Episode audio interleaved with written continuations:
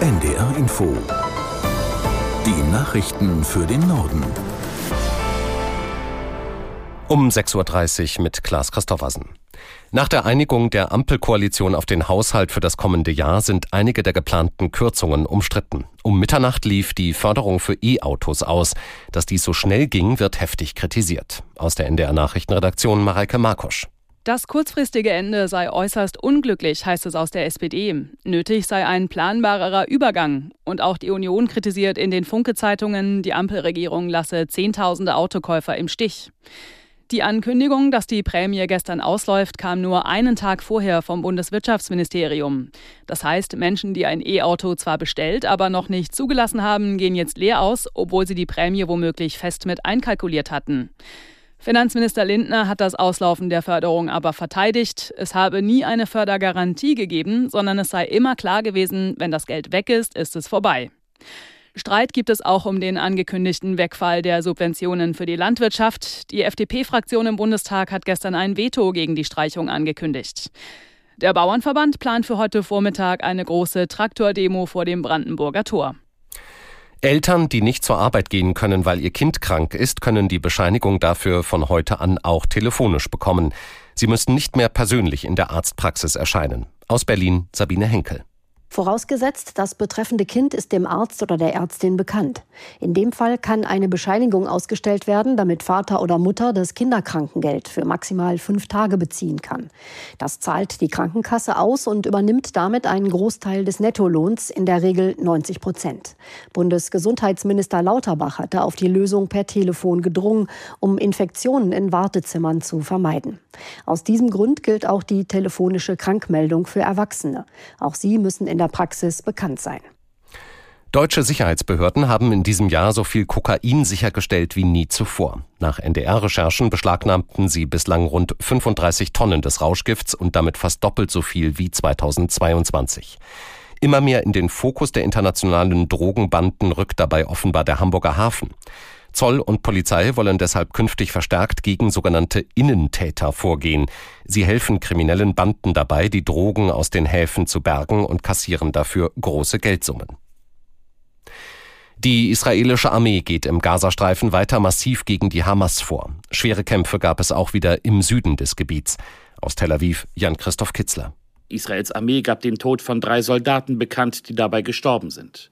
Aus dem Norden hat die Armee Aufnahmen eines ausgedehnten Tunnelsystems veröffentlicht, das von der Terrororganisation Hamas gebaut worden sein soll. Die Anlage reicht demnach zum Teil 50 Meter tief in die Erde.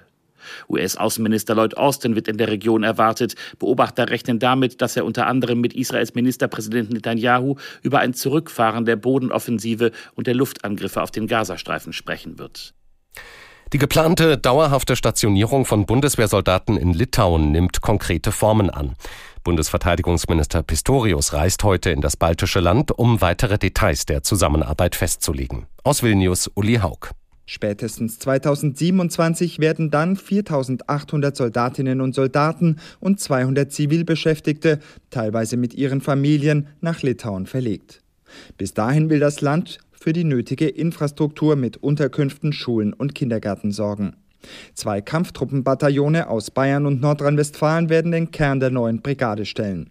Verteidigungsminister Pistorius und zahlreiche Bundestagsabgeordnete werden auch bereits in Litauen stationierte deutsche Soldaten besuchen, die über die Weihnachtstage im Einsatz sind. In Serbien kann die Partei von Präsident Vucic weiter mit absoluter Mehrheit regieren. Bei der Parlamentswahl kam die serbische Fortschrittspartei SNS nach Auszählung von rund 90 Prozent der abgegebenen Stimmen auf 46 Prozent der Stimmen und wurde damit klar stärkste Kraft.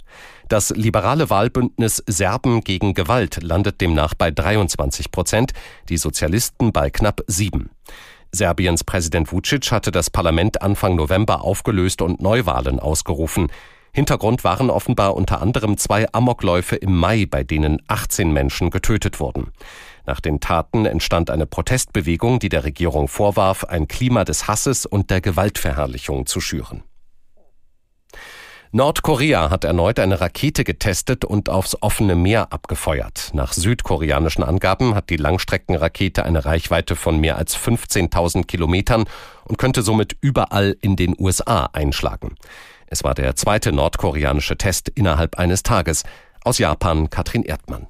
Mit beiden Starts verstieß das abgeschottete Land abermals gegen Auflagen des UN-Sicherheitsrates. Die aktuellen Raketentests erfolgten nur wenige Tage nachdem Seoul und Washington erklärt hatten, sich bis Mitte nächsten Jahres auf eine gemeinsame Nuklearstrategie zu verständigen. Die Spannungen auf der koreanischen Halbinsel haben sich zuletzt verschärft, vor allem seitdem Nordkorea Ende November einen Spionagesatelliten ins All geschossen hat. Daraufhin hatte Seoul ein innerkoreanisches Militärabkommen ausgesetzt.